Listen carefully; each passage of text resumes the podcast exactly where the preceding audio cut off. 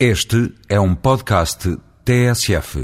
O comício do Partido Socialista, sábado em Guimarães, constituiu uma significativa manifestação de força.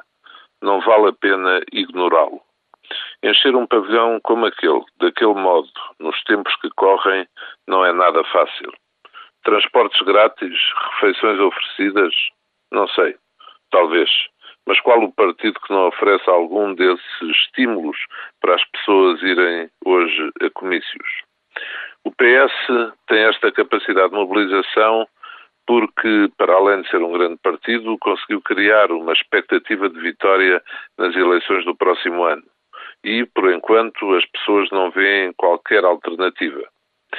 O PSD pode eventualmente vir a apresentar essa alternativa, mas o primeiro passo para isso acontecer é convencer-se a si próprio de que ninguém pode contribuir para continuar o discurso de que o objetivo é tirar a maioria absoluta ao PS.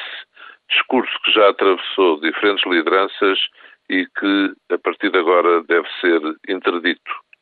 Para o PSD ganhar, tem de conseguir criar a tal dinâmica de vitória, convencendo tudo e todos de que pode vencer contra todas as adversidades que vão aparecer no caminho.